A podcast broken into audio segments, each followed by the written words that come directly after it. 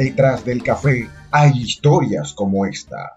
Mi papá decía que no, que a las mujeres no se le podía dar de estudio, porque eso era plata perdida, porque después se iban a servirle al marido y se quedaban nada más con el gasto.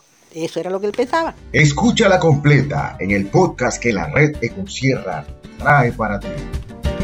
Hablemos de café con la mujer serrana. Un podcast de Red Ecolsierra para hablar sobre equidad de género, resiliencia y producción orgánica.